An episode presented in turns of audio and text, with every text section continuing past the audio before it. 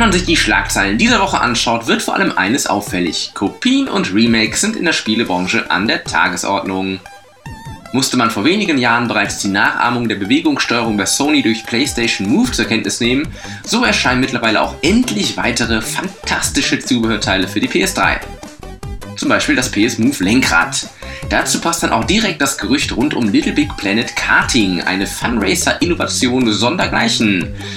Komm schon, Sony, kündige doch endlich an, dass das Move-Lenkrad und Little Big Planet Karting im Bundle erhältlich sein wird, so wie Mario Kart Wii zu seiner Zeit. Aber auch die kommenden neuen Hardware-Plattformen bestechen durch aufgewärmte Software. Kein Handheld-Start ohne Super Monkey Ball, so auch bei der PS Vita. Und ich vermute, das Gameplay hat sich drastisch verändert.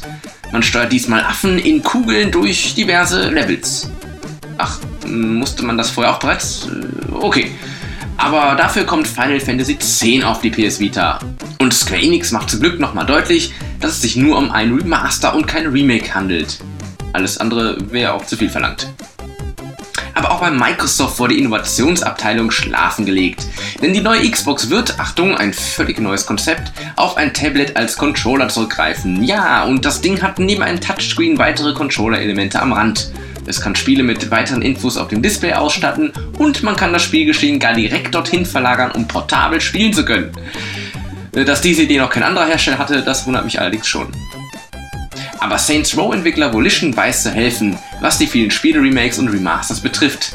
Denn damit man als Spieler gar nicht erst auf den dummen Gedanken kommen könnte, günstiger ein gebrauchtes Spiel zu ergattern, was äh, ohnehin im Grunde identisch mit einer ganz aktuellen teuren Produktion ist, fände er es nämlich fantastisch, wenn auf der nächsten Xbox gar keine Gebrauchsspiele mehr laufen würden. Nee, ist klar. Immerhin spricht sich ein Fraser, Lead-Designer von Kingdoms of Amalur, dafür aus, man solle doch ohnehin an der aktuellen Konsolengeneration festhalten. Ja, und bis Dezember wird das sicherlich auch der Fall sein. Dann kommt der Nintendo Wii U auf den Markt. Und dafür, das wissen wir ja alle, hat Nintendo übrigens ganz dreist bei Microsoft abgeguckt. Schweinerei.